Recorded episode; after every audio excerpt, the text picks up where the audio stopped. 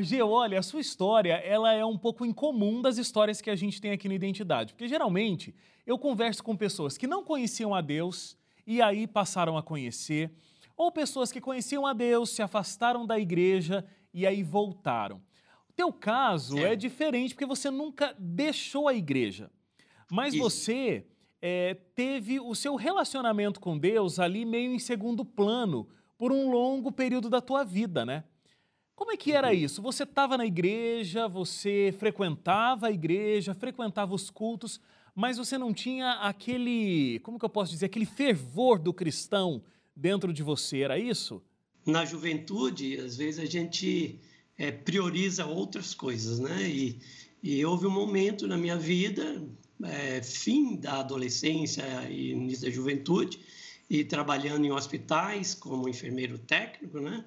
E muitas vezes plantões e mais plantões e noturno, e a gente acaba alguns cultos é, normal na igreja, a gente para de ir e daqui a pouco é, tição fora do fogo vira carvão, né? E aos poucos, quando penso que não, já havia passado aí uns três, quatro anos ali, assim, faz de conta que é crente, mas não é. Entendo. O que, que, que consequência isso teve na tua vida? Você acha que teve alguma consequência emocional, alguma, alguma consequência no seu comportamento? Porque era um pouco também de um faz de conta, né? Você não estava vivendo fora da igreja, mas também não estava vivendo completamente dentro da igreja. É, é assim, quando hoje já com os cabelos brancos, né, a gente consegue visualizar mais. Na época não, na ocasião não, que eu era jovem, vinte e poucos anos, mas é, o relacionamento vertical com Deus, ele interfere tremendamente quando nós não temos esse relacionamento vertical com Deus ou ou temos de forma falha, ele afeta o relacionamento horizontal com, com as pessoas, né? E um dos relacionamentos direto é, que afetou foi meu relacionamento de noivado, de namoro, né? Eu, eu, era noivo e esse foi o primeiro relacionamento a ser afetado. Afetou também ou, ou afetaram outros relacionamentos. E quando afeta relacionamentos, eu digo com Deus e com as pessoas, é, lá no fundo também há uma, um vazio, uma lacuna. Né? Então, de pouco a pouco, eu também fui sentindo isso. É, não se encontravam, na verdade, né? essa é a realidade. Você também é, foi diagnosticado, ainda nesse período de distanciamento com Deus, você foi, foi diagnosticado com uma doença é, e os médicos te deram seis meses de vida. Como é, como é que foi isso? Que doença era essa? E como foi receber um diagnóstico desse que vem acompanhado é, de um prazo de, nos próximos seis meses, não vou estar mais aqui nesse mundo? Na ocasião, eu trabalhava em UTI, né, unidade intensiva, né, terapia intensiva, ou CTI, como alguns dizem, e é, pacientes é, acamados, com doenças graves, é, doenças é, respiratórias e tudo, e acho que num deles eu acabei contraindo um, um vírus e ele é, foi parar no, nos brônquios, pulmão, e pulmões, na verdade. A princípio era uma aparente é, é, gripe, mas ela foi agravando e foi estendendo um mês, dois meses, três meses, e eu perdendo peso e vários médicos, vários exames, e após aí uns nove, dez meses de, de vai e vem, e internações, e de, e de enfermeiro me tornei paciente.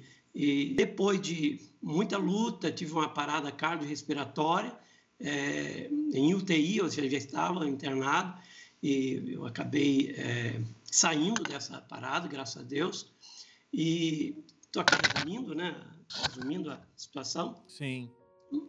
Uma junta médica acabou dando o diagnóstico. Você a chance de vida sua é mínima, né? é mínima. Mas depois uma médica é, pneumologista e alergista do Hospital das Clínicas, é, ela na época ele disse, eu tive uma oportunidade de consulta com ela e ela disse, olha, o médico não é Deus e a vida pertence a Deus, é Deus que dá, é Deus que permite, né?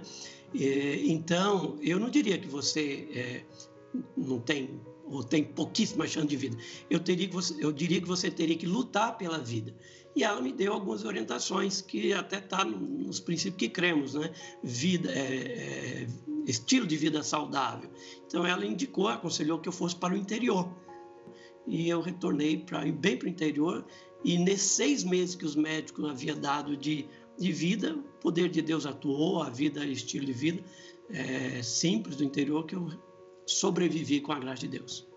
Daqueles seis meses que os médicos te deram, você já está vivendo há quantos anos depois daquilo? Fazendo as contas, estava com 27, estou com 62, né? 30 e quase 35 anos, 34 anos. É, realmente, Três décadas e meia. É, realmente a vida pertence a Deus, né? A vida pertence a, Deus, a Ele. A Deus. Agora, como é que essa experiência toda te afetou espiritualmente? Então, assim, nessa ocasião que aconteceu a minha meu problema de saúde foi quando eu comecei mais intensificar a aproximação de Deus, somado lá anterior a um incidente em Brasília, é que e somado mais a minha saúde debilitada, né, foi que debilitada não, já com diagnóstico de morte, no veredito de morte. É claro que você com é, poucos dias de vida ou meses de vida determinado pelos médicos, aí você vê que a vida é, é curta e você tem que buscar um relacionamento mais íntimo, mais perto do Criador, né? Porque senão vai para outro lugar e, e aí dá tudo errado. Sim. É, a gente não está seguindo aqui uma ordem cronológica, né? A gente falou de todo um problema sério de saúde que o Argeu teve é, e isso foi a gota final é, para que ele saísse desse coma espiritual vamos chamar assim, porque estava na igreja, mas não se relacionava muito fortemente com Deus. É, a vida cotidiana chamava muito mais atenção, né, Argel, do que as coisas espirituais. Isto. Agora, tem um fato que eu achei extremamente forte, realmente. Você era enfermeiro, técnico em enfermagem, como você estava contando para gente, e aí você foi aplicar uma medicação numa menina. Me conta o que é que aconteceu naquele momento, naquele atendimento. Numa das é, noites de plantão, eu estava responsável pela, pelas medicações paciente. Havia ali uns 16 pacientes internados. Na tarde anterior, eu havia, é, e é reflexo que eu falei no início de relacionamentos é, interrompido ou ruim com Deus, eu acabei discutindo feio com a minha noiva e terminei o noivado com ela naquela tarde. À noite eu fui dar o plantão, mas o corpo estava ali, mas a mente estava longe, né? É, como disse, minha cabeça estava longe, é, fazia as coisas automáticas, já tinha alguns anos na enfermagem, oito anos, nove mais ou menos na enfermagem, e é, nesse, nesse inter eu acabei trocando, pegando a, o prontuário da, de, de, uma paciente que estava ao lado, que era mais era idosa, uma senhora idosa de uns 73 anos mais ou menos, né? E é, Dona Maria de Lourdes, o nome ficou gravado, e a menina Ana Lúcia, de 8 anos, que estava na UTI, é, nem era tanto porque ela é, é, tinha uma doença grave, é que ela era alérgica, muito alérgica a muitos tipos de antibióticos, ou quase todo tipo de antibiótico. Então, ela estava ali para maiores cuidados e, de fato, estava até alertado em vermelho que a paciente era altamente alérgica. Inconscientemente ali, eu acabei fazendo, é, errando, né? um erro, um erro feio. E ao trocar a paciente, a gente, eu pelo menos aprendi na minha época de enfermagem, isso há quase 40 anos atrás, quando fez o curso, havia é, há os cinco certos de quem ministra a medicação, né? É, deixa eu ver se lembro, medica, é, paciente certo, medicação certa, dosagem certa, via certa e horário certo. Uhum. E aí, é, o principal eu acabei errando, que era o paciente certo. Então, eu cheguei é, no leitozinho da, da, de Ana Lúcia, é, de oito aninhos, né?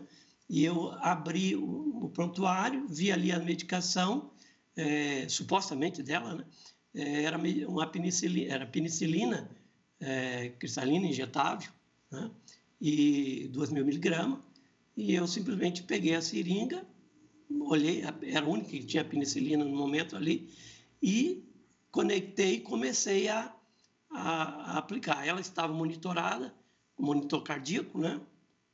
E em questão de minutos, é, minutos, segundos, eu nem havia injetado metade da medicação, o monitor deu sinal de fibrilação, né? Aqueles toquezinhos, né? E acelerou, taquicardia, né? E, e aí eu parei a medicação, olhei o monitor dela, eu opa, corri, olhei a, o prontuário e aí caiu a ficha, né? Aí fui ver que era o prontuário de Dona Maria de Lourdes. Naquele momento eu, você deve ter se desesperado completamente, né? Wagner, é, hoje eu conto um pouco mais de naturalidade, né?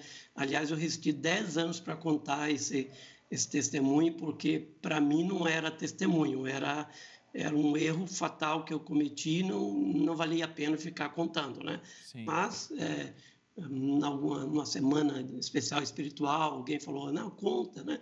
E hoje tenho contado com mais naturalidade, mas o chão saiu, saiu tudo, né? É como se você flutuasse, é tanta adrenalina, afinal... É, é uma vida. Detalhes, é uma vida, e é uma vida de uma criança. O detalhe, eu sempre é, priorizei, não que eu desse, não desse valor aos demais, mas eu priorizei é, criança e idoso. É, na minha mente, eu fiz assim, tipo um compromisso comigo e com Deus, de que eles teriam prioridade no, no meu tratamento como profissional da saúde, né? Sim. E agora, diante de mim, estava uma criança de oito anos em que eu cometer um erro grave. Então, é checado, e é questão de, de segundos, é checado que de fato era uma fibrilação, né, era uma parada cardiorrespiratória, é, eu teria aí menos de um minuto para eu poder ou me manifestar, né, ou me calar e deixar depois, sei lá, que acontecesse, né? Mas a ética cristã, o compromisso e tudo, falou mais alto. E foi quando eu chamei a, a enfermeira-chefe de plantão. Né? E eu falei, eu chamei ela e falei, é, código azul. E ela veio rápido, o que aconteceu? Eu relatei o que aconteceu, meu erro, e ela já imediatamente acionou tudo, né? o carrinho de emergência, que tem toda a medicação, Sim. e começamos o processo de ressuscitação cardíaca, já assim, o pré, o pré-início ali para chamar o médico, né? E coube a mim chamar o médico. E um detalhe que o médico de plantão, ele era é, ateu, e ele detestava. Essa enfermeira que estava de plantão, é, eu vou citar o nome dela, uma amiga, eu nunca mais a vi, já faz muitos anos que não a vejo, a Nádia, ela era da Igreja Batista e ela também estava fria na fé, assim, de certa forma, né, afastada. Mas nós dois, por incrível que pareça, é, a gente gostava de trabalhar junto, porque, é, por que pareça, hoje a minha voz é rouca, tomei muito corticoide devido às medicações, mas eu cantava tenor, primeiro tenor, e ela um, um bom contralto. E aí a gente fazia dueto, Aí, uma da manhã, duas da manhã, a gente uhum. cantava baixinho. E alguns pacientes que estavam conscientes gostavam de ouvir, né? Mas esse médico ficava bravo e ele dizia: aqui não é igreja, aqui é um hospital. E coube a mim chamar esse médico no momento, né? Ele estava no quartinho ali de repouso, de prontidão, que os médicos ficam, né? E eu, quando chamei, falei: doutor, código azul. Ele: quem? Já pulou do, do né? quem? E eu digo: Maria Lúcia. Ele: como? já saiu, a pressa era a poucos metros, né, dentro ali mesmo da UTI, e quando ele veio que é, constatou os fatos e, e, que era erro meu, ele colocou o meu dedo em riste, colocou e disse: se essa menina não sair dessa, eu quero ver o teu Deus te livrar dessa. Ele fez uma ameaça ao meu Deus, né? Sim. E aí nesse momento, como que caísse a ficha. Eu estava longe de Deus, e tipo assim, agora? Eu preciso desse Deus e ele existe, mas é, eu, eu, na época, naquele momento ali, eu não tinha, vamos dizer assim, eu não tinha Deus. E agora? O que fazer? Mas o Espírito Santo é forte e Deus é amoroso conosco, né? E eu trabalhando ali, assessorando o que podia, A Nádia é, é, empenhou o máximo que ela podia também e depois de duas horas e pouco mais ou menos de, de manobra cardiorrespiratória, finalmente o veredicto. Ela, é, o médico deu o diagnóstico, né? é óbito. Os lábios, as periferias, os dedos, dedo do pé, tudo roxo. Então, realmente, assim, o sangue não circulava mais, o coração não batia, tudo. E aí, aí de fato, aí assim, é, o, o, meu coração disparou, disparou de forma assim parecia que ia sair pela boca, né? E, e então ele vira para mim e diz um tanto de palavrão. Eu fui me afastando, como tipo saindo de cena, né? Enquanto a Nádia, ele afastou, o médico afastou também, indo para o, para o pro, pro, é, posto de enfermagem para fazer as devidas anotações. E eu fui até o, a sacada, olhei para o céu e eu não sabia, apesar de ter criado, sido criado na, na fé, eu não sabia mais orar. Né? E eu olhei para o céu e falei: Deus, se tu existe, manifeste agora. Foi a oração, se é que pode ser chamado de oração, né? E naquele momento que eu acabo de dizer isso mentalmente, é como que uma, uma onda, uma friagem passa no meu corpo todo e eu sinto o chão. Aí eu sinto paz eu senti paz, calma. E olhando ainda para o céu,